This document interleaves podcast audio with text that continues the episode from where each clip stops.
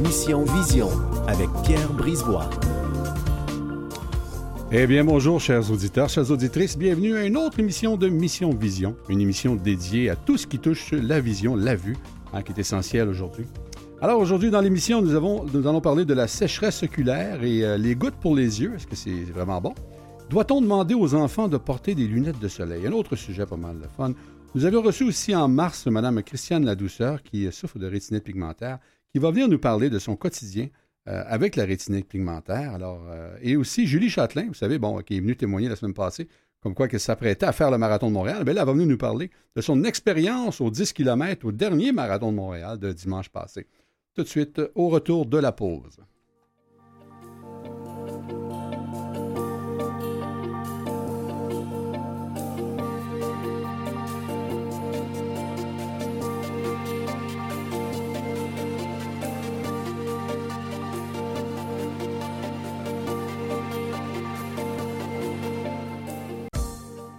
Alors, qu'est-ce que la sécheresse oculaire? Alors, on parle de différentes maladies de l'œil, mais ce n'est pas nécessairement une maladie de l'œil, mais c'est quelque chose que les gens souffrent de plus en plus. Alors, on parle de sécheresse oculaire.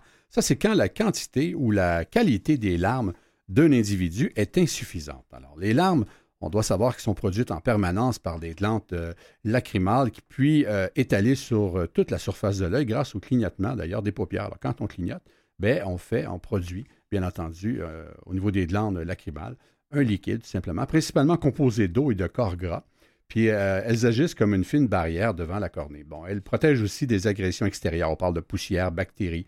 On parle d'humidifier. Euh, ça humidifie aussi, entre autres, et ça nourrit euh, tout ce qui est à l'intérieur de la cornée. Donc, leur invitant ici d'être infecté ou même de s'altérer.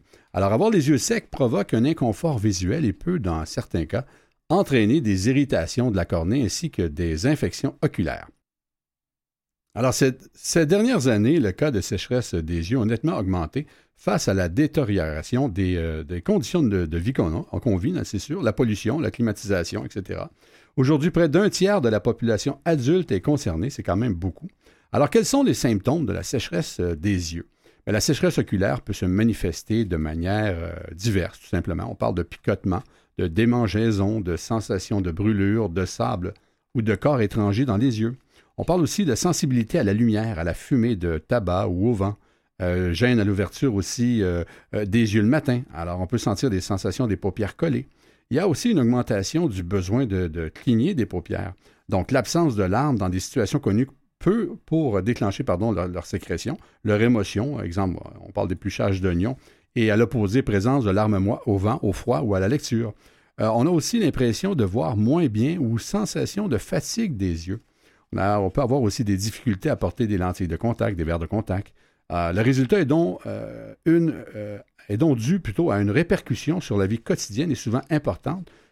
c'est une diminution de temps de lecture, d'utilisation d'un ordinateur, de difficulté à conduire. C'est-à-dire que plus on va avoir de la sécheresse oculaire, ben, plus on va, vraiment avoir de la difficulté à plusieurs niveaux, et surtout au niveau de la lecture. Alors, quelles sont les causes de la sécheresse oculaire? La, sécheresse euh, euh, des yeux peut être due à plusieurs facteurs. D'abord, il y a l'âge, hein, qui est le premier facteur de sécheresse oculaire. On parle de 15% des personnes âgées de plus de 60 ans sont atteintes de sécheresse oculaire.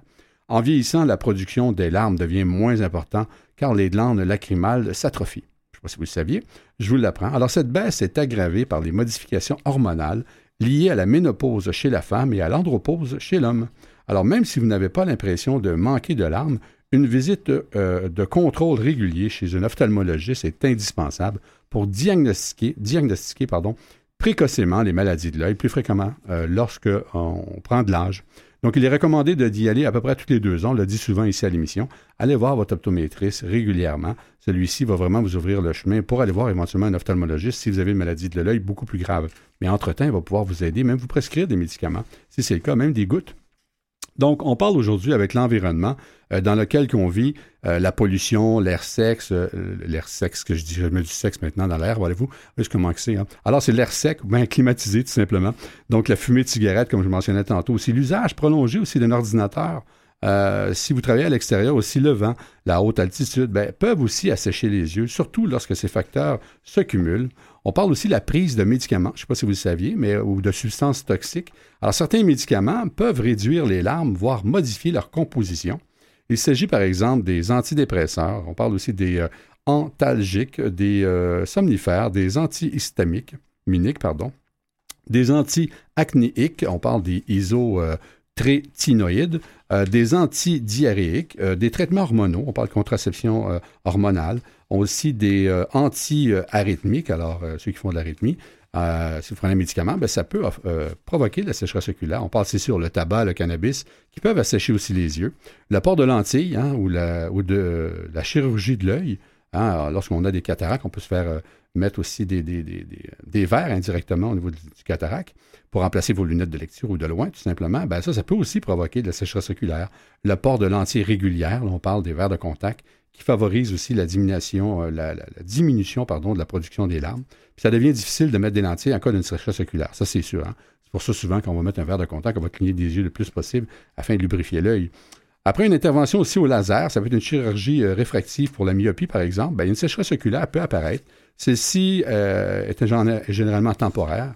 Il y a des maladies avec atteinte inflammatoire des paupières. Certaines maladies s'accompagnent d'une inflammation des paupières euh, ou blépharite, si vous préférez, telles qu'on parle d'une rosacée, une dermatite seborrhéique, un, du un psoriasis, euh, des allergies oculaires chroniques, des maladies générales en cause euh, dans le manque de larmes, tout simplement. Alors, même si cela est quand même assez rare, euh, certaines maladies peuvent également retentir sur la sécrétion des larmes comme une maladie auto-immune. On parle là, bon, attendez, celui-ci, c'est tout un exercice d'articulation. On parle du syndrome de Gougerot-Ziogran. Alors, je suis sûr que je ne le prononce pas correctement, mais c'est pour vous dire. Alors, c'est SJ au tréma, G-R-E-N, alors qui est responsable également d'une sécheresse de la bouche et des muqueuses gynécologiques. On parle d'une polyarthrite rhumatoïde, euh, la maladie de Crohn, exemple, un lupus, euh, ou une carence en vitamine A. Eh bien, vous voyez, la liste est quand même assez longue. tout ça provoque de la sécheresse oculaire. Alors, hein, c'est pour vous dire. Alors, on, a parlé de la sécheresse oculaire, mais est-ce que des gouttes, c'est vraiment bon pour les yeux? Si on rajoute des gouttes pour les yeux, Qu'est-ce que ça fait? Bon, ce, que je vais vous parler, ce texte était tiré d'une explication d'un optométriste de chez Iris. Alors, plusieurs types de gouttes pour les yeux, ils sont disponibles sur le marché en vente libre ou sous prescription d'un professionnel de la santé. Les gouttes peuvent être prises de plusieurs euh, natures. On parle de lubrifiantes comme les larmes artificielles, antibactériennes, anti-allergiques, anti-inflammatoires, anti-glucomateuses ou encore servir à établir un diagnostic. On parle d'agents dilatateurs de pupilles, colorants anesthésiques, etc. Il y en a, voulez-vous, c'est pas ça qui manque des gouttes. Donc, la plupart de ces gouttes doivent être prescrites par un optométriste, ça c'est important, ou un ophtalmologiste, et permettent de traiter une condition, c'est-à-dire une maladie, soit le glaucome, soit une inflammation, soit une infection, soit ça peut être une sécheresse aussi. Il y a aussi ce qu'on appelle des gouttes lubrifiantes, alors qu'ils sont en vente libre. Celles-ci peuvent euh, soulager les yeux secs ou irrités. Euh, ces gouttes, euh, ça s'achète en pharmacie sur des tablettes sans prescription. Il est généralement difficile pour les patients de s'y retrouver car il existe une grande quantité de produits qui ne sont pas tous égaux.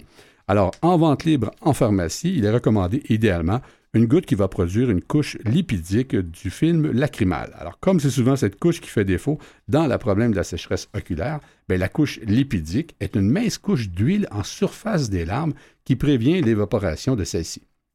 Donc, ça va être vraiment important de lire les instructions pour s'assurer que, bien entendu, qu'il y a euh, ce qu'on appelle euh, la couche lipidique du film lacrymal. Du film, oui, voilà. Alors, la couche lipidique est une mince couche d'huile, je vous l'ai mentionné. Elle est aussi, euh, elle est sous-optimale, c'est-à-dire que les larmes s'évaporent plus rapidement, créant ici une sensation de sécheresse oculaire. La plupart des gouttes lubrifiantes en vente libre ne ciblent pas la reproduction de cette couche lipidique et seront donc moins efficaces à traiter une sécheresse oculaire chez plusieurs patients. De même, de nombreuses gouttes plus anciennes et bon marché contiennent ce qu'on appelle du benzalconium chloride, chloride si vous préférez. Alors, si vous préférez l'abréviation BAK, comme agent de préservatif. Alors, ce BAK, cet agent de préservatif, est reconnu comme étant toxique. Toxique, oui, pour la cornée s'il est utilisé trop fréquemment. Alors, pour ces raisons, il a recommandé euh, des gouttes qui ne contiennent pas de BAC, alors comme exemple System Balance, System Complete, Refresh Optive Advance, etc. Il y a plusieurs euh, compagnies.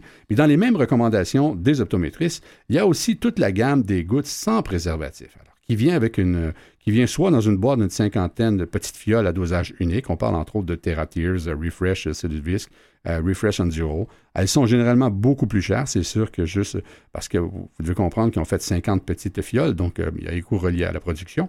Bon, elles sont généralement beaucoup plus chères et ne sont pas très pratiques car on doit ouvrir et jeter la petite fiole après chaque usage. Donc la plupart des bureaux d'optométristes qui se spécialisent dans la sécheresse oculaire vont vendre certaines gouttes encore plus spécialisées, plus efficaces et concentrées, ainsi que sans agent préservatif. Bon, il est recommandé d'utiliser les gouttes de Hydra Pure ou Hydra Pure Gel euh, de, euh, de, Elmed Pharma. Il y a aussi la, marque Hilo.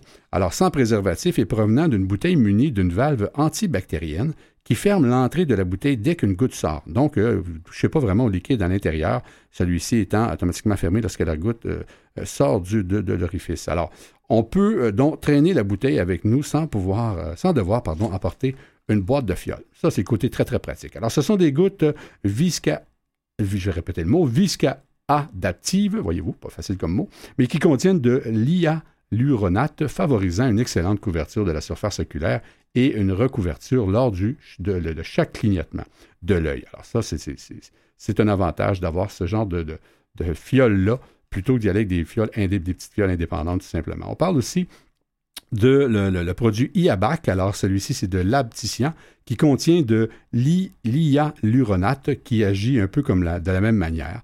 Il y a aussi le théalose, alors tous des mots assez particuliers, mais vous remarquerez qu'en pharmacie, il y a toujours des mots particuliers. Ça, c'est du fabricant Lapticien qui contient du euh, à 3% c'est-à-dire une substance naturelle présente dans nombreuses plantes et animaux qui les aide à survivre dans des conditions d'extrême sécheresse. Alors, le, le ou tréalouse, si vous préférez, a des propriétés qui protègent et qui permettent de stabiliser la membrane cellulaire. Donnez-moi 30 secondes. La membrane cellulaire, ma page est collée de l'épithénium cornéen, c'est-à-dire la couche de l'œil, tout simplement la, surface de l'œil. Il y a un autre médicament qui s'appelle le théalose duo de l'apticien aussi, qui combine la euh, tréalose ou tréalose tout simplement pour protéger la membrane cellulaire avec l'acide hyaluronique pour lubrifier l'œil. Alors, est-ce que tout le monde peut bénéficier de l'utilisation des gouttes pour les yeux? Ben, pour répondre à la question qui est posée, oui, à peu près tout le monde peut bénéficier de ces gouttes-là sans préservatif. Bon, l'âge, c'est sûr, est un facteur de risque parce que le plus important de la sécheresse oculaire, c'est généralement parce que le corps ne réussit plus à refaire la couche protectrice lipidique sur la surface des larmes. Alors, celles-ci euh, vont s'évaporer plus rapidement et produisent généralement moins de larmes en vieillissant. Donc, l'occupation est aussi un facteur de risque. Ainsi, toutes les situations qui nous forcent à fixer un objet, exemple comme conduire, lire, regarder son écran, tricoter, etc., ben, qu'est-ce que ça fait? Ça fait que ça va contribuer à rendre vos yeux secs. Pourquoi? Parce qu'on fixe, étant donné que l'on fixe, nos yeux clignotent moins, étant donné qu'ils clignotent moins, les, les paupières, ça clignote moins, ça produit moins de lubrifiant, tout simplement. Et ça fait que la surface a le temps de sécher. Donc, il est recommandé aux patients qui ont des symptômes tels que les yeux qui brûlent ou chauffent, la sensation d'avoir du sable dans les yeux, les yeux qui euh, larmoient ou une vision qui devient brouillée après quelques minutes de lecture, ben de mettre ces gouttes trois, quatre fois par jour ou au besoin. Bon, c'est important de consulter toujours l'ophtalmologiste ou l'optométriste. Si vous vous achetez ça en vente allez peut-être voir le pharmacien pour savoir exactement la posologie qui vous revient à vous exactement. Bon, et maintenant, qu'en est-il des fameuses gouttes qui permettent d'atténuer la rougeur des yeux? Est-ce que ça fonctionne vraiment? Alors, ces gouttes comme Visine ou Clear Eyes, ben, ils contiennent ce qu'on appelle, hein, qui n'a pas déjà mis ça dans ses yeux, alors ça contient un agent vaso constricteur qui va euh, rapetisser tout simplement les vaisseaux sanguins de la conjonctive en superficie. Donc, qu'est-ce que ça a fait comme, comme effet? Ben, ça va donner tout simplement l'effet de blancheur dans l'œil, mais euh, dans les faits, ces gouttes font que masquer le problème sous-jacent. Alors, c'est un peu comme il y avait une pâte dentifrice qui existait dans les années 70 qui était de couleur rouge. Alors, qu'est-ce qu'elle faisait? C'est qu'elle tachait directement votre gencive et ça contrastait tout simplement vos dents étaient plus blanches, mais les dents n'étaient pas plus blanches, c'est que la gencive était plus rouge. Ah, c'est à peu près la même affaire que ça fait. Ça, euh, des produits, des gouttes, un peu comme Visine ou Clear Eyes, c'est que le côté vasoconstricteur, ben, il va rapetisser les vaisseaux sanguins. Puis vous allez voir plus de blanc tout simplement, mais dans les faits, ces gouttes, comme je disais, sont juste masquées. Le problème est sous-jacent. De plus, l'usage prolongé de ces gouttes vasoconstrictives va créer un effet rebond où les vaisseaux sanguins, après plusieurs cycles de contraction-dilatation, vont devenir plus souples et plus gros.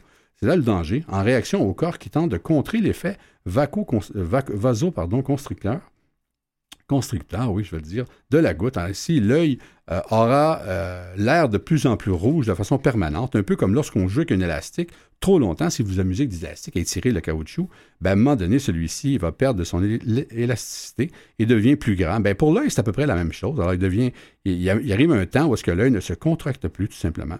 Et puis, est-ce qu'il y a certains types de gouttes qui peuvent être dangereux pour les yeux? Bah, la plupart des gouttes ne sont pas dangereuses en soi, mais les préservatifs de moins bonne qualité qui contiennent du bac ben, peuvent créer une réaction allergique à long terme. Donc, ces anti-inflammatoires euh, stéroïdes stéroïdants, pardon, utilisés pour l'inflammation de l'œil peuvent, si on utilise les gouttes à long terme, augmenter la pression intraoculaire et causer, on en a déjà parlé dans le passé, si on a de la pression intraoculaire, qu'est-ce qui arrive? Ben, on peut provoquer du glaucome, tout simplement. Donc, la mort, tranquillement pas vite, du nerf optique, alors qu'il a une des causes majeures de cécité euh, est, récupérable. Et puis aussi, ça peut provoquer aussi euh, l'usage euh, exagéré de, gouttes, bien, ça peut provoquer des cataractes. Alors, mais ces gouttes ne sont pas offertes, ces gouttes sont offertes plutôt sous forme prescription. Alors, l'optométriste, normalement, fera un suivi nécessaire avec vous afin de éviter et de que vous n'ayez pas des effets secondaires au niveau de la surutilisation des gouttes. Alors, il ne faut pas utiliser les gouttes vraiment là, à l'abus, mais vraiment de consulter un professionnel, que celui-ci va vous dire ben, c'est le temps d'arrêter les gouttes parce que n'en a plus vraiment besoin. Alors, bref, voilà. Donc, euh, au retour, on parle est-ce que les lunettes de soleil chez les enfants, c'est essentiel? Ben, on va en discuter.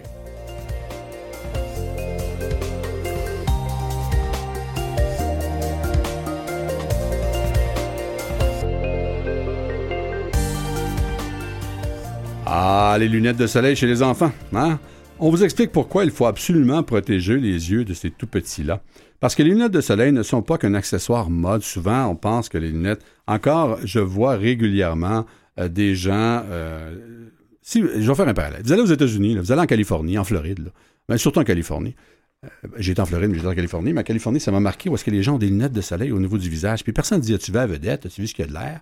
Il y a comme. C'est normal de mettre des lunettes de soleil, comme c'est normal de mettre de la crème solaire ou de mettre une casquette pour se protéger des rayons UV. Mais ici, il y a comme une tendance de dire, ben, j'ai à vedette. Je sais, je suis obligé de porter des verres fumés régulièrement à cause de mon problème de vision. Et souvent, les gens pensent que je joue à vedette parce que j'ai une lunettes de soleil, même intérieur, parce qu'ils ne comprennent pas que ma vision a besoin d'être protégée de la luminosité ambiante qui peut être très agressant pour la DMLA, une maladie dont je souffre. Euh, donc, il y a comme un malaise. Alors, les lunettes de soleil chez les enfants, c'est pas juste un accessoire mode. C'est pas parce qu'on a juste, on habille notre enfant, on dit, ben, il va, on va mettre des lunettes pour que ça fasse vraiment encore plus coquet. Non, on va lui mettre des lunettes tout simplement parce qu'on va le protéger du soleil. Alors, comme la crème solaire, elles sont indispensables pour filtrer les rayons UV du soleil et protéger les yeux de tous les petits. Alors, dans vos valises, vous avez pensé souvent, on part en voyage, d'amener la crème solaire pour protéger la peau des enfants, mais vous avez probablement oublié de mettre des lunettes de soleil pour vos petits. Et encore là, n'achetez pas des lunettes de soleil bon marché parce qu'ils sont drôles parce qu'il y, a un personnage de souris dessus. Maintenant, il faut qu'ils soient quand même avec certaines protections. Ça ne veut pas dire qu'il faut payer cher, mais il faut s'assurer qu'il y a une certification UV, euh, du moins, euh, un peu peut-être polarisant aussi. Bref, pourtant, comme la peau, euh, les yeux des gens peuvent être affectés par l'exposition du soleil, vous comprenez bien. Les yeux des enfants sont beaucoup plus vulnérables, je ne sais pas si vous le saviez, mais les yeux des enfants sont plus fragiles et sont plus sensibles à la lumière que ceux des adultes. Les plus petits sont particulièrement concentrés euh, puisque leurs tissus oculaires sont, sont en plein développement. Donc les cinq premières années sont les plus importantes. Il y a deux ondes qui participent au risque lié au soleil. D'abord, l'iris, qui est le diaphragme de l'œil, qui n'est pas complètement opaque chez l'enfant, contrairement à l'adulte, et dont la lumière passe de façon plus importante. Le cristallin aussi est beaucoup plus transparent qu'à l'âge adulte. Il arrête moins bien les rayons UV et la lumière bleue du soleil. Puis en cas d'exposition prolongée au soleil, parce que les enfants aiment jouer dans l'eau assez longtemps, ben, euh, surtout au niveau de la mer, au niveau de la montagne, ben, la protection solaire est indispensable. Donc le phénomène de réverbération amplifie l'intensité du rayonnement ultraviolet. Vous savez ça, quand ça va dans l'eau, ben, la réflexion est beaucoup plus forte tout simplement. Même chose au niveau de la neige. Donc si vous ne protégez pas vos enfants, imaginez, alors vous pensez tout de suite le réflexe. Je pense qu'il n'y a pas un parent qui n'aimait pas de la crème solaire, mais voulez-vous, si vous voulez, mettre des lunettes à vos enfants, c'est vraiment important. On va vous chicaner, comme on dit. Les UV peuvent aussi causer des dommages à court terme, ils peuvent créer des lésions, mais aussi entraîner des problèmes de vue à plus long terme. Alors, les dégâts se font sentir selon. Euh, les dégâts plutôt qui se font sentir à long terme, on parle des pathologies de l'œil comme euh, la cataracte ou la DMLA, la dégénérescence maculaire liée à l'âge, qui peuvent être aggravées par une exposition solaire très importante. Il y a euh, différentes études aussi qui ont été faites de euh, pathologie oculaire liée à l'âge, qui est menée par une équipe de INSER à Montpellier, euh, en France, qui a montré une nette coloration entre l'exposition prolongée euh, au rayonnement, rayonnement du euh, solaire et à l'apparition précoce des cataractes. Imaginez, le port fréquent de lunettes de soleil semble diminuer à 40% le risque d'apparition de certaines de ces cataractes. C'est quand même assez énorme. Alors, des lunettes avec protection rayon qu'on appelle UVA et UVB, tout simplement. Donc, c'est vraiment essentiel là-dessus. Puis, il est recommandé de choisir un modèle certifié ou un verre de catégorie 3 au minimum. Alors, la position de marquage CE sur les bandes, c'est-à-dire sur chaque côté de, la lunette, garantit tout simplement, a priori, que l'utilisateur de ces lunettes réponde à une exigence de sécurité et de performance minimale, notamment en termes de filtration des rayons soleil, visibles ou non. Ça, c'est important. Alors, voyez-vous, il faut se protéger. Bon, alors au retour, nous parlons, bien entendu, et nous accueillons par ligne téléphonique Mme Christiane La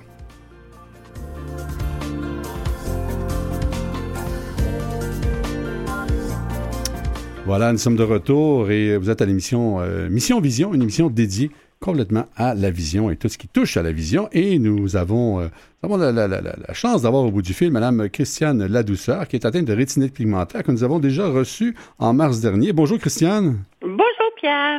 Alors, on va se tutoyer parce qu'on se connaît. Je me sens que vous voyez, il y a quelque chose qui pas. On s'en parlerait de toute façon. Ben voilà. Écoute, si tu permets, je vais faire ta biographie avant qu'on puisse continuer de ton quotidien, de qu'est-ce que c'est que la rétinite pigmentaire. Alors, tu es né à Verdun, euh, tu as fait euh, tes études et demeuré jusqu'à la mi-vingtaine. Tu as travaillé dans différents domaines, entre autres l'assurance, la construction, la vente, la location d'équipements de construction. Tu as travaillé pour des sociétés d'État aussi, à titre de secrétaire et adjoint administratif pendant 17 ans.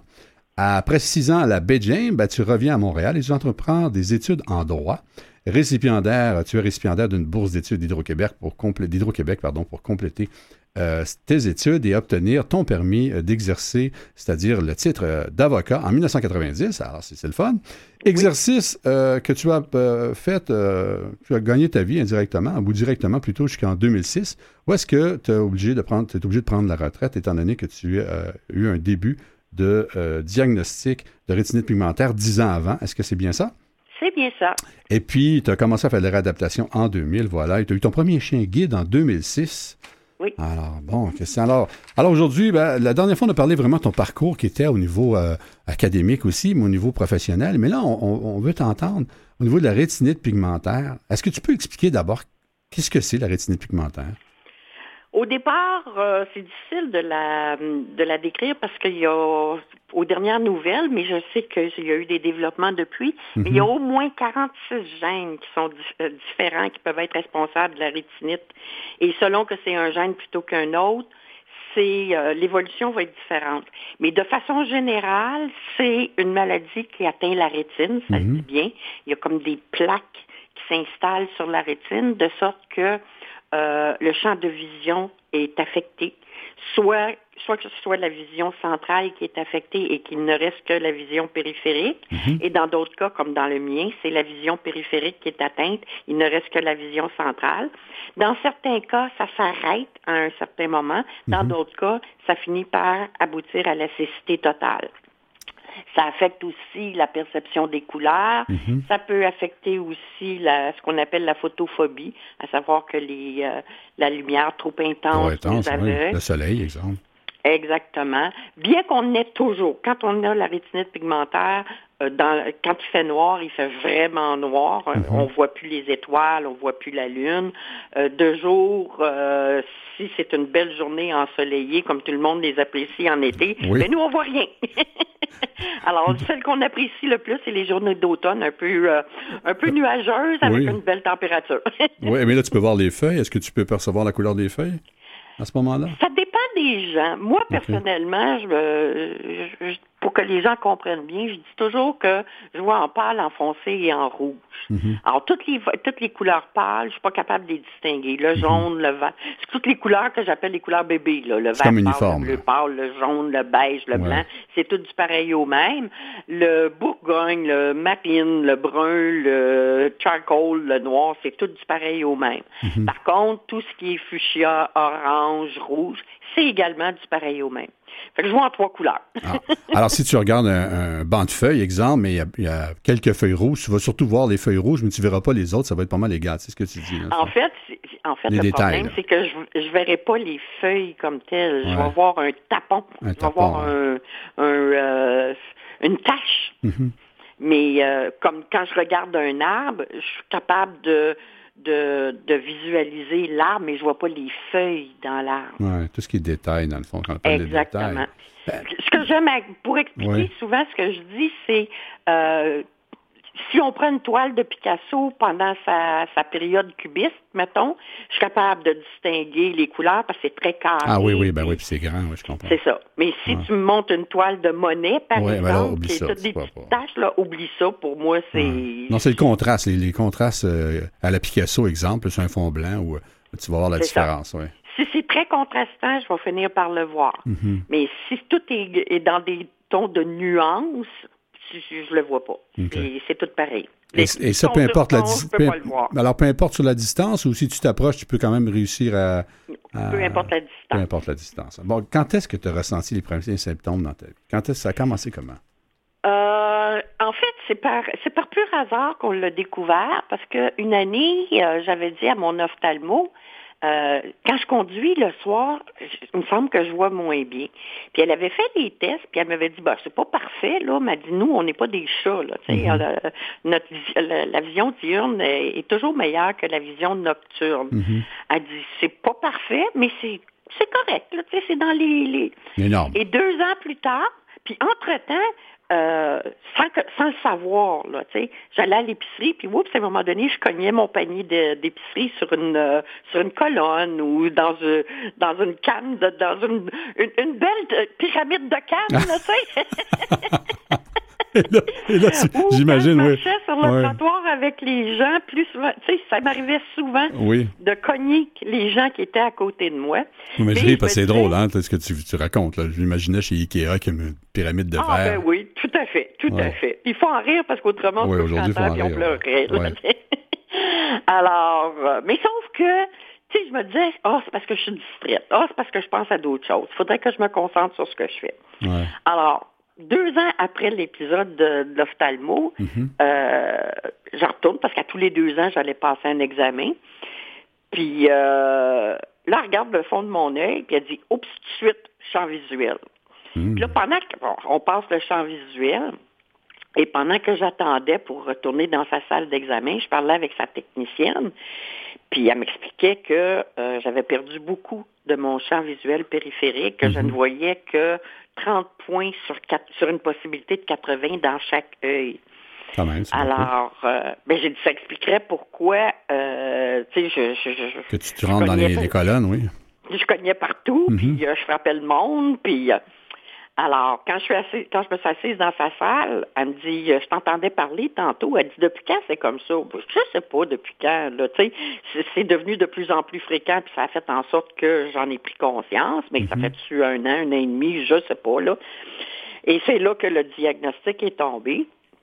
Et pour de bon, là, tu sais. Mhm. Alors, euh, puis là, ben, c'était l'idée de dire, bon, ben là, tu n'as plus le, le minimum requis pour détenir un permis de conduire. Alors, il faudrait... Ouais. Ben, attends, je te euh, retiens, je te retiens, retiens ce que tu dis, euh, Christiane. On va en pause, on va parler justement du permis de conduire tout de suite au retour de la pause. D'accord.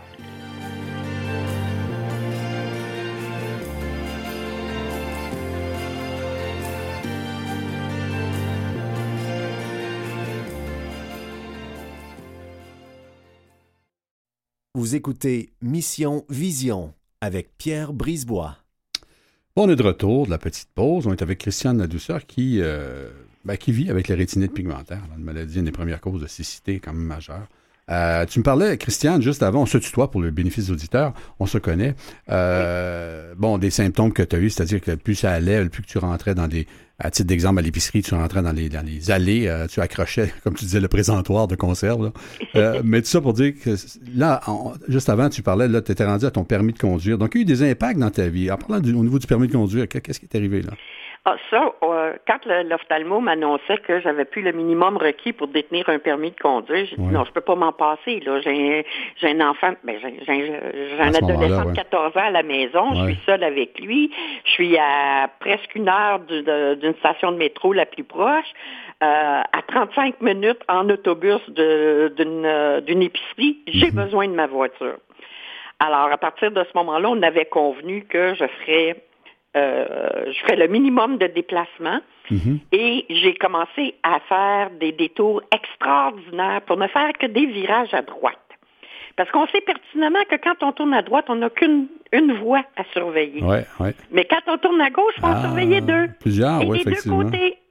Mais comment tu peux arriver alors que mais c'est tout un stratège. Ah, c'est- c'était c'était toute une planification. Avant de partir de chez moi, je me disais, bon, là, je pars d'ici, je m'en vais à tel endroit. OK, au lieu de prendre telle rue, je vais prendre telle autre rue parce que je vais pouvoir tourner à droite sur cette rue-là, puis après ça, revenir sur mes pas à droite sur cette autre rue-là, puis là, virer à droite pour arriver sur le bon côté de la Eh rue. là là. là, c'est comme un, comme un 8 infini, hein, c'est ça.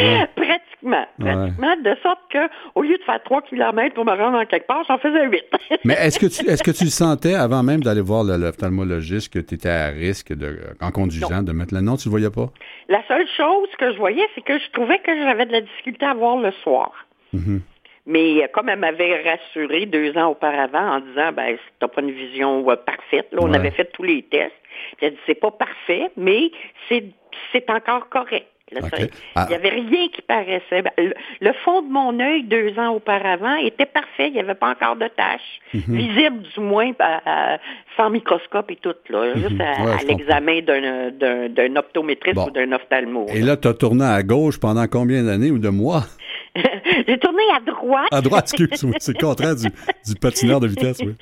Exactement, pendant presque quatre ans. Eh là là, quand même. Ben là, à, là, à chaque six mois, j'allais passer un nouveau champ visuel, puis il rétrécissait tout le temps, puis encore un peu plus, puis encore un peu plus. Puis là, à un moment donné, elle m'a dit, Christiane, j'ai plus le choix.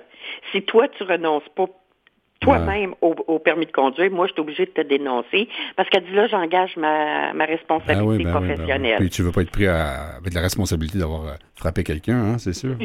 Ça, c'est sûr. Ouais. là. Mais c'est surtout aussi que elle, sa responsabilité professionnelle était, euh, aurait été engagée. Là. Je voulais pas être responsable Mhm. de ça, moi, là, tu sais, parce que Ouais. j'avais, une- passe-moi l'expression, là, une tête de cochon. Oui, oui, oui, absolument. Mais là, donc là, 4 ans, tu as eu le temps de t'ajuster, de trouver des solutions à ton Ben, transport.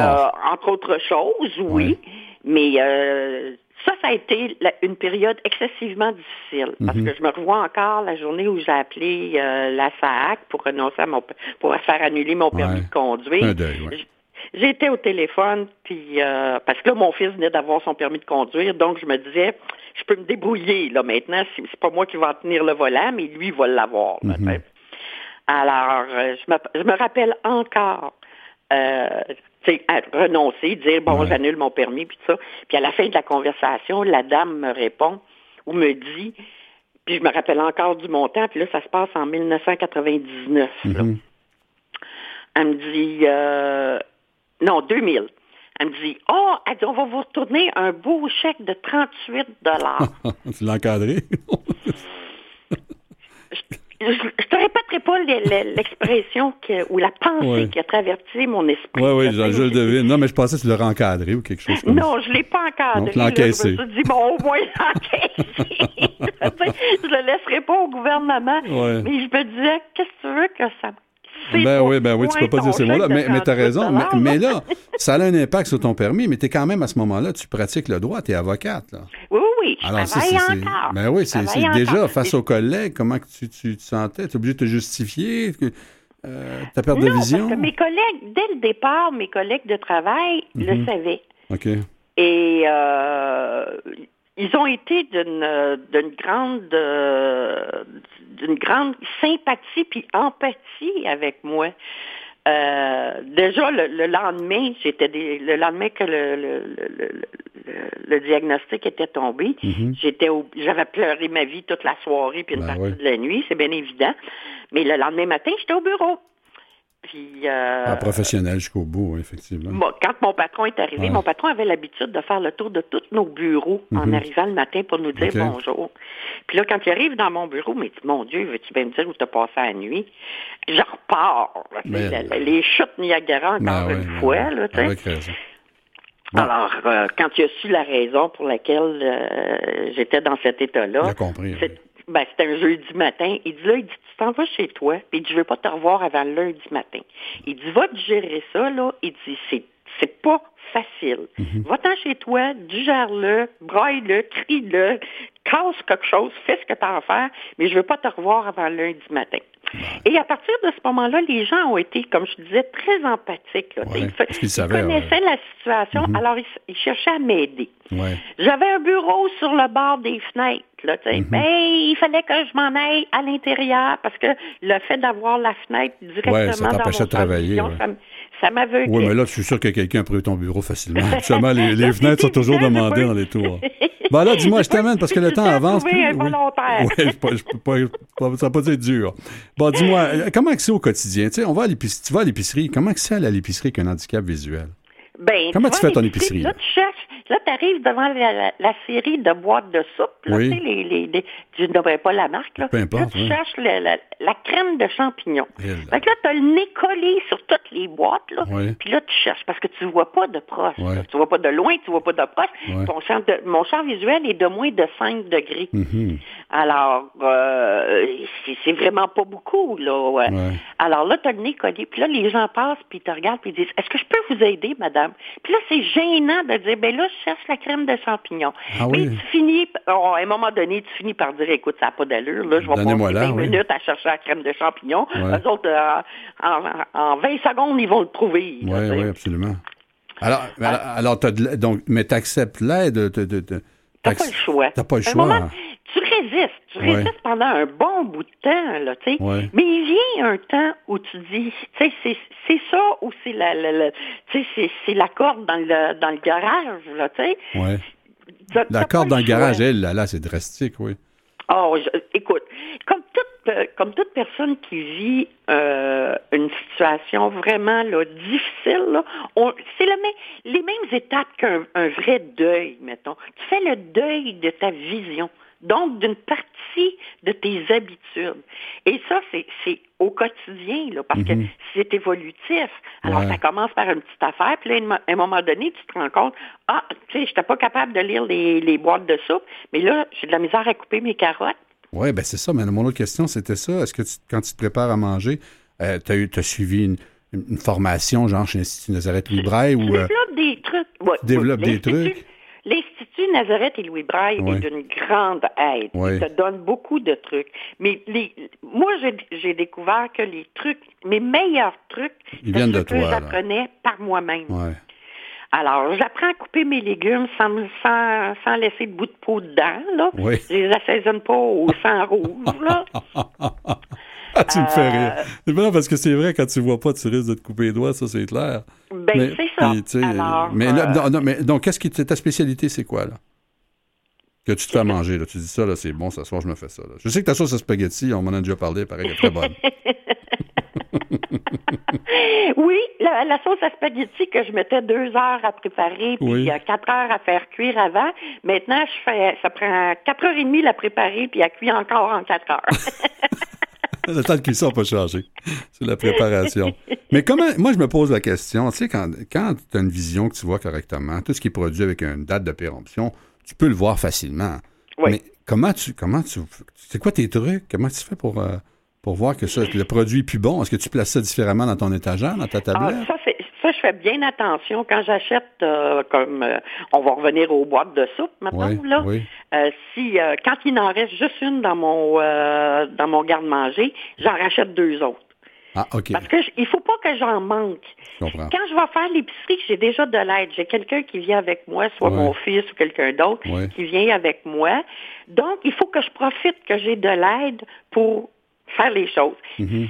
Si j'ai pas, si je manque, je décide de faire une, euh, une recette quelconque, puis j'ai besoin, on va revenir encore à la crème de champignons, Ouais. puis j'en ai plus, ben ça me prend 45 minutes pour me rendre à l'épicerie. Ouais. Que j'aille à pied ou en autobus, c'est le même temps. Mhm. Alors, ça me prend 45 minutes de me rendre à l'épicerie, puis il y a un autre 45 minutes pour revenir. Ah, je, je peux pas me permettre de Non, comprends. une heure et demie pour aller chercher Ben non, juste une boîte de soupe. Effectivement. Mais puis, tu es quand même autonome dans tout ça. euh, c'est quand même bien. Tu as, un chien guide, hein? Est-ce que t'as un... Oui. Alors, comment, comment c'est vivre avec un chien guide? Parle-nous-en. là. Ah, c'est c'est le, le ciel sur terre. Ah oui? Tu as vraiment mis la canne de côté, là. Tu prends plus la canne du tout? Euh, pas quand j'ai mon chien, non. C'est- Je vais prendre la canne quand je n'ai pas mon chien avec moi, Mhm. mais autrement, euh, quand je, quand je, je décris les, les deux euh, les deux systèmes, appelons-les comme ça, la canne et le chien guide. Mhm. La canne, ça c'est moi là, puis je dis pas que c'est tout le monde comme ça, c'est pas vrai. Mais moi, personnellement, je sens le regard des gens sur moi. Puis là, je me mets dans leur dans leur tête là, puis oh la pauvre madame est aveugle, oh c'est Mhm. pas drôle. Puis là, on sait que c'est les gens sont sont gênés ou sont malaisés de en présence de quelqu'un qui a un handicap. Ouais. Alors, comment je vais y offrir de l'aider à traverser la rue ou les gens sont mal à l'aise. Alors que le chien, c'est rassembleur. Mhm. Le chien, les gens oublient que le chien est là pour pallier au handicap. Ils voient le chien. Ah, il est donc bon, il est donc bien beau, votre chien. Il s'appelle comment, votre chien? Il a quel âge, votre chien? Ça fait combien de temps vous avez votre chien? Comment il fait pour savoir que la lumière est rouge? Oui, c'est dans questions. cet ordre-là. Mais ça te fatigue-tu ou ça te dérange pas de répondre? Ça me dérange pas du tout. Ça te dérange de pas. Tu prends le temps de répondre. là. Parce que dans ce temps-là, ils pensent pas à moi. Ils pensent pas au fait que je les vois pas. Ouais. Ils pensent pas au fait que j'ai j'ai un handicap. Mhm. Ils pensent au chien. Ouais. J'ai vécu une expérience une fois, puis je pense que ça vaut la peine d'en parler. Oui, ça démontre bien. Je prends l'autobus pour m'en aller pas très loin. Mettons, j'ai cinq, six arrêts à faire. Je m'assois toujours derrière le chauffeur parce que c'est un siège réservé justement pour les personnes avec chien guide. Mhm. Et là, j'entends une personne qui dit Oh, ça, c'est un beau chien. Puis la personne est de biais avec moi, mais dans l'autre côté de l'autobus, pas, dans ma- pas du même côté que moi. Ouais. Et là, j'entends la personne qui est du même côté de moi. Ah oui, j'ai vu un reportage une fois, puis c'est des bons chiens. Écoute, comme je te dis, cinq ou six euh, arrêts, Mhm. mettons dix minutes maximum dans l'autobus. Ouais. Ben, quand je, quand je suis partie, là, il fallait que je descende, là, mais j'aurais pu rester là encore une demi-heure parce que là, tout le monde se parlait dans l'autobus et tout le monde posait des questions concernant le chien. Ah ben c'est bien, c'est un côté social c'est- euh, qui est le fun. Tant mieux si les gens ça peuvent se parler à cause d'un- chien. Ben oui, c'est parfait. Ben voilà, socialement, Ah ouais. moi, je me sens pas perçue comme une personne handicapée, mais Mhm. une personne qui a la chance d'être accompagnée par un Ah, bon ouais, chien. bien, ouais. Puis les, les Mais t'es social aussi, tu sais, imagine t'es social. Pardon, si, si, si tu n'aimais pas les gens, t'imagines comment tu peux le... Comment qu'on... Ben là, probablement que ouais. si j'aimais pas les gens, je serais restée à la canne puis dans mon salon Ah, peut-être. Ouais. Ouais, ben, mais dis-moi, on ne peut, même si, on, on voit la COVID, on ne souhaite pas que ça revienne comme c'était, mais comment ça a été la pandémie? là? Parce que ça peut Ça, être c'est facile. pénible. Parce que, tu sais, alors, bon, euh, euh, déjà, les, les gens qui euh, sont à la maison, qui n'ont pas d'handicap visuel, mais là, ils trouvaient ça très difficile, mais il y avait quand même du divertissement, parce que, tu sais, bon, même si tu avais la télé, bon, pas parce que tu as un handicap visuel, tu n'as pas de divertissement, mais là, toi, comment tu as vécu ça? là? Moi, je l'ai vécu très difficilement parce que premièrement, Ben j'ai dû, euh, j'avais été en, en classe euh, au mois de novembre 2019 pour un nouveau chien Oui. et ça n'avait pas fonctionné. Donc, j'avais retourné le chien euh, en décembre 2019, Mhm. sachant que possiblement que je pourrais retourner au printemps, soit en avril ou en mai, chercher un autre chien. Mhm. Et au mois de euh, mars 2020, tout a fermé. Mira également. Alors, euh, il y avait plus, euh, il y avait plus de chiens dans les chenilles. Ils ont, euh, ils ont tout envoyé leurs chiens, soit dans des familles d'accueil ou ils- où ils ont attribué des chiens à, à des personnes que, que ça demandait moins de temps. Ouais. Un chien guide, ça prend, pour un premier chien guide, ça prend 30 jours en classe pour apprendre à fonctionner avec un chien guide. Mhm. Pour un renouvellement, pour un deuxième ou un troisième chien, Ouais. ça prend entre deux et trois semaines Ouais. on pouvait pas, on n'avait pas le temps. Un chien pour enfant autiste, ça prend quatre jours. Ouais, mais c'est pas les mêmes besoins, c'est ça. Ben voilà. Ça. Donc, Alors- donc, la pandémie, t'as t'as- t'as pas eu de chien. Il a fallu que tu te trouves un chien, c'est ça qu'on je comprends. Et Ben puis, non, euh, j'ai pas eu de chien. t'as pas eu de chien du tout? J'étais à la canne. à la canne, alors limité de sortir, puis donc tout Oui. est barré, donc encore pour moi, on a moins d'accessibilité, ça veut dire que l'enfer. Alors, c'est, on souhaite pas ça. c'est- difficile parce que les Ouais. gens, les gens, euh, tout le monde était un peu sur les nerfs pendant cette période-là. Mhm. Et une fois, je suis sortie et euh, je- pendant que mon fils stationnait l'auto, Ouais. j'étais en ligne pour entrer dans un commerce quelconque, je me Mhm. rappelle pas trop, puis j'ai pas respecté le 2 mètres. Ah, et je me suis fait engueuler comme du poisson. Imagine, de monde qui réfléchissent pas. Écoute, le temps avance. euh, je pourrais passer une autre demi-heure avec toi. Il reste deux minutes, mais j'ai une dernière question. Crois-tu que les paliers du gouvernement en font assez pour que les personnes avec un handicap visuel, euh, avec pour les personnes, pardon, on parle d'accessibilité, service aux citoyens, déneigement, là. Est-ce que tu penses qu'ils en font? Assez. Moi, Une minute. Moi, personnellement, je pense pas que c'est suffisant Ben parce non. que parce que toutes ces personnes-là seraient beaucoup moins dépendantes si on pouvait compter sur un support. Puis des fois, c'est un support strictement financier, mais souvent, ça peut être un... Il faut que ce soit un support personnel. là. Ouais. La personne... euh, Ah oui. Puis c'était... Les services aux citoyens, on les dit, ça existe. Ils devraient juste simplement les élargir. Ben oui.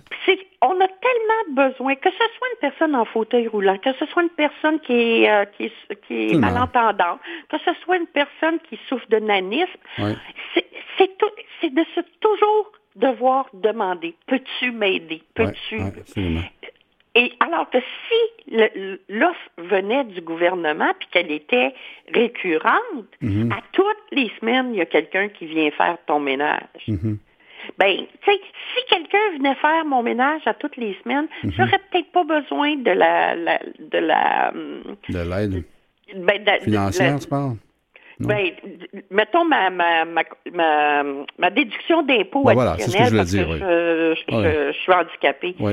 Mais ça- je préfère, je préférais ne pas avoir cette déduction-là, mais avoir quelqu'un qui s'occuperait, qu'il y a toujours quelqu'un Ça qui serait plus efficace, effectivement. Puis en même temps, ça créerait de l'emploi au lieu de que ça soit de l'argent stagnant là, qui, qui fasse semblant de bouger dans les lignes. Puis là, c'est moi Ouais. qu'il faut qu'il se démerde. Puis Absolument. ça veut dire, tu sais, même malgré mon handicap, il faut que je m'assure que la personne va être honnête. Parce que si j'oublie Ben, de serrer mon portefeuille, Ben je oui, ne pas avec, je ne saurais pas. Absolument. Mais écoute, Christiane, effectivement, c'est tout ce que tu dis, tu, tu as raison, puis ça nous fait réfléchir encore plus sur la situation au niveau des personnes handicapées. Merci beaucoup de m'avoir donné l'entrevue, de nous avoir donné l'entrevue à Mission Vision. Ça me fait toujours plaisir, Et puis, qui sait, il va peut-être avoir une troisième, parce que t'as tellement de choses à dire. Quand tu veux. Un gros merci, Christiane. Au plaisir. Merci beaucoup. Au plaisir. Merci. Au retour, Julie Châtelain qui vient nous témoigner de son expérience aux 10 km du dernier marathon de Montréal.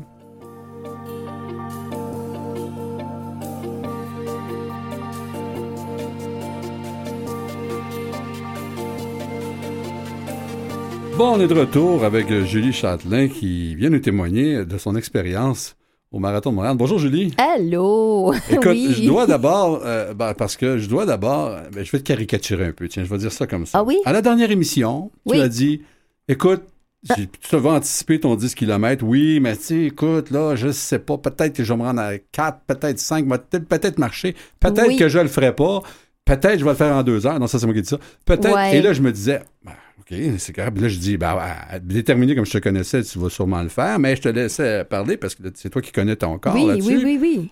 Eh bien là, écoute, moi, pour avoir participé, bon, moi, je suis fini, ça fait cinq ans, je suis fini, mes genoux sont finis, Oui, le oui. cœur est fini, donc euh, je ne regarde plus mon temps, mais je blaguais avec toi au départ et... Parce qu'on était sur la ligne de départ oui, ensemble. absolument. Alors moi, c'est sûr que quand je cours, je- à cause de ma vision gauche, je vois pas bien, donc je me tiens à droite, Oui. puis je m'enligne avec le trottoir, tu sais, parce Oui. que c'est ça qui me permet de pas chuter, bêcher, on va dire ça comme ça.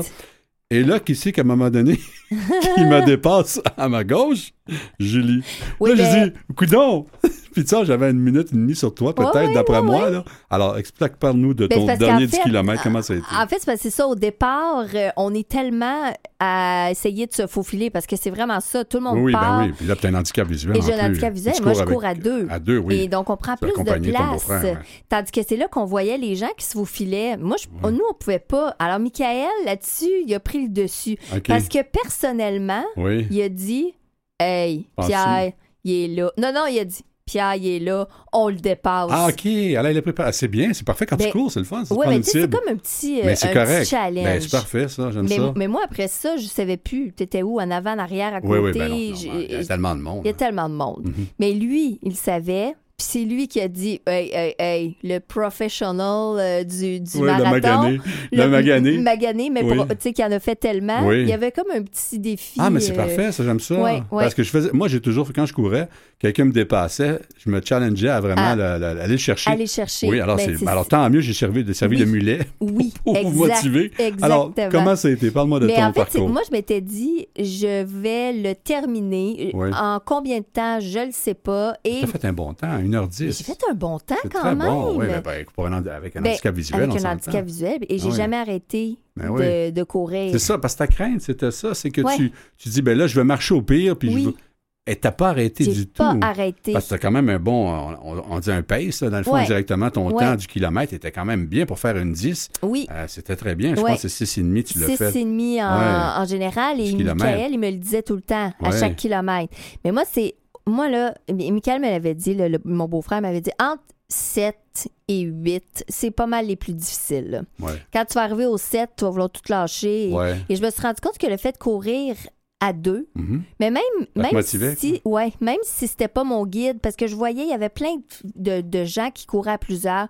Ouais. Et là, tu les entendais qui se motivaient. Ben oui. Ils jasent. Ben oui. Bon, moi, j'aurais pas jasé. Mais la stratégie, t'as pas de jaser parce qu'au début, il a Non. dit non, faut pas. J'ai dit, ben moi, je jase tout le temps, c'est bon. T'as dit non. Ouais. Lui, il a dit non, faut pas jaser. C'est ça. Ah, il faut moi, jaser. faut ouais. pas que moi je jase. Oui, il faut que tu jases, au contraire. Mais non, mais c'est ça. Mais, mais lui, il me jasait. Mais Ouais. finalement, on jasait euh, quand c'est- même. C'est ça le truc, parce que tu oublies à ce moment-là ton C'est mal. ça. Puis le temps passe parce que c'est c'est des minutes. C'est pas, c'est C'est- pas comme si c'était 5 heures. là. Non, non, non, non, c'est ça. Puis c'est vraiment ça.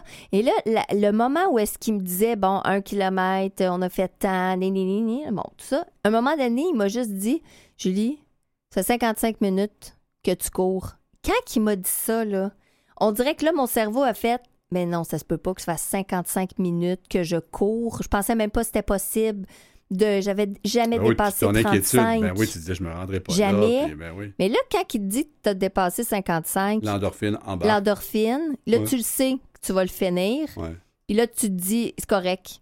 C'est épouvantable, là, dans le sens que c'est pas facile. Non. Tu, dois te Mais je pense que tu as surpris tout le monde parce que toutes Ouais. les entrevues, puis tu en as beaucoup d'entrevues, Oui, oui. Tu disais, je suis pas sûr de le finir. Ouais, ouais, puis c'est ça, je suis pas prête. Je suis pas prête, puis. Hey, mais j'étais tellement en- ça allait tu sais ça allait bien Oui. après dans le sens que je veux dire oui je suis arrivée chez nous pas beaucoup d'énergie mais Oui. moi le lendemain là j'étais allée euh, à 7h45 j'étais à la ligne de Tu départ étais courir. non, Non. j'étais allée encourager Ah, le bon. marathon Ah, OK, ben c'est bien. J'étais allée encourager, je Ah. connaissais trois personnes qui couraient, demi et marathon. Mais jamais j'aurais pensé me lever à 6h30 le matin Pour aller encourager. Pour aller t'étais encourager.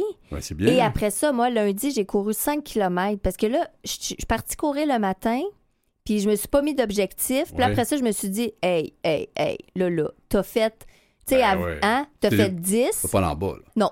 Fait que là, je me suis dit, bon, peut-être que là, 10, c'est un peu intense, mais rends-toi au moins 5. Tu l'as jamais fait tout seul, comme ça. Ouais, Je l'ai fait. bravo. Mais je reviens, au- je reviens au dit, 10 là, km. Est-ce ouais. que tu as subi. Tu t'es enfargé? Toi, tu été numéro un? Est-ce que Ouais. tu as arrêté au, au- puits de ravitaillement pour boire du Gatorade Deux ou du- fois? Ouais, et la- il- en fait, Ça je pense bien qu'il y a passé. eu trois Il y en a eu trois, oui. Mais là, parce que la première fois, Ouais. c'est Michael qui a pris le verre parce qu'on courait. Il me l'a donné. Je m'en suis renversé partout. Mhm. le, deux- C'est classique. le deuxième, on l'a passé. Oui. Puis là, le troisième, là, ça me prenait. Et là, j'étais. Ouah, Ça me prenait des électrolytes. Oui, Et là, c'est normal, il a c'est dit 10. on va arrêter Ouais. pour le prendre. Quand on a arrêté, mon corps n'a pas arrêté. Il voulait continuer, lui. Oui. Ah, c'est correct, ça. Puis là, c'est là qu'il m'a dit là, on n'arrête pas de courir, on va juste, on va juste jogger, euh, vraiment pas beaucoup, mais parce que c'est comme si ton, ton corps Ah là, a besoin de. Il y, a, Ouais. ben, il y a vraiment un mouvement dans tes Ben jambes. oui, ben là. oui, il y a quelque chose qui se passe. Tu Mhm. peux pas ralentir comme ça. Là. Après, après de la course non-stop, là, que ton corps il fait le même mouvement, pense pas arrêter sec. Là. En tout cas, moi, c'était pas possible. Mes jambes, mes jambes continuaient Ouais. d'avancer. Ben, c'est bon signe parce que ça dit Ouais. que. Parce que dans le fond, c'était des, des, des- Bon, je vais utiliser ton témoignage, mais c'est souvent des paradigmes qu'on, des paradigmes qu'on se met, Oui, qu'on se dit, mais j'y arriverai pas parce que. Et là, on se convainc à un certain niveau, ça arrive à tout le monde. Ça m'est arrivé aussi dans le passé, que tu te dis, mais je peux pas arriver à ça, pas en bout de ligne. Ben oui, parce que tu dis, tu le fais parce que tu t'es entraîné beaucoup. Bon, il y a eu Oui. des opérations, tu comptais la dernière il y émission. a eu des blessures. Il y a eu des blessures, tout ça, mais, mais tu as quand même réussi à, à atteindre l'objectif Ouais. juste parce qu'on t'a changé les idées indirectement. Ouais. C'est un peu ça, là. Oui. Ah, puis bon, l'effet d'ambiance aussi de la foule, il y avait Ah, quand même 15 000 mon personnes, tu sais, donc ça, ça, ça fait la différence. Ben, ça, ça fait la différence. Surtout quand tu cours et là, tu, tu te fais dire euh, Hey, bravo, Julie! C'est le fun, ça. Là, tu connais Ouais, pas les gens t'ont reconnu, comment ça a Oui. été? Ben, déjà, la- la- la- la- quand on avait été chercher Oui. les médailles, les gens déjà étaient arrêtés avec quasiment Oui. tous les deux pieds. Oui, oui, oui, les Mais- gens me, me, me reconnaissaient. Ah, c'est hey, c'est toi qui étais dans l'article? Même le lendemain, quand j'étais dans le métro. Hey, c'est toi qui étais dans Ah, l'article bien. des journal. Ben, t'étais comment contente de dire que tu 10? l'avais fait. Ben, J'étais contente là, de le dire, là. Je l'ai Avais-tu fait. ta médaille avec toi? Non, je veux pas ma médaille. Sorti la médaille, tu Ouais, la preuve à conviction. ça, mais, mais tu sais, vraiment, ah non, je sais, je l'ai faite et, et- et je te le dis, là, quand je me suis levée lundi pour aller courir, hey, c'était le bonheur. Il y a quelque chose qui s'est passé dans, Mhm. mon, dans, mon, dans mon corps, dans ma tête. Ouais. Et là, c'est comme je veux, je vois le demi-marathon et comme pas quelque chose de difficile à me Ouais, que rendre. plein ça, effectivement. C'est comme si vraiment je le vois. Bon, c'est sûr, je le vois dans un an, Mhm. mais je le vois et je vois que ça va vraiment être facile. Comme si je suis rendue là. Ben, oui, Ben, il, va avoir des il va être- étapes. il va être plus mais- facile que tu anticipais ton 10, Oui. ça c'est sûr. Oui, C'est l'avantage mais d'avoir je me suis passé fait le- dire le- que le 10, Oui. pour plusieurs personnes, est plus difficile que le 21.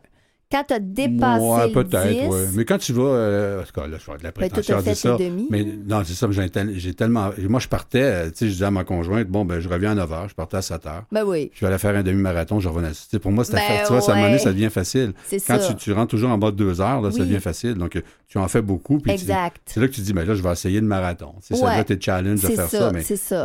comme je te dis, c'est après des années de, de, de course. Aujourd'hui, c'est sûr que je suis pas mal fini. Là. Non, Et là, je suis en pleine mais andropause. Hein, je t'ai pas dit ça. Ben oui, alors. Officiellement? officiellement, je pensais, je pensais que ça n'existait pas, moi, Mais non, mais Et tu j'ai- commences tard.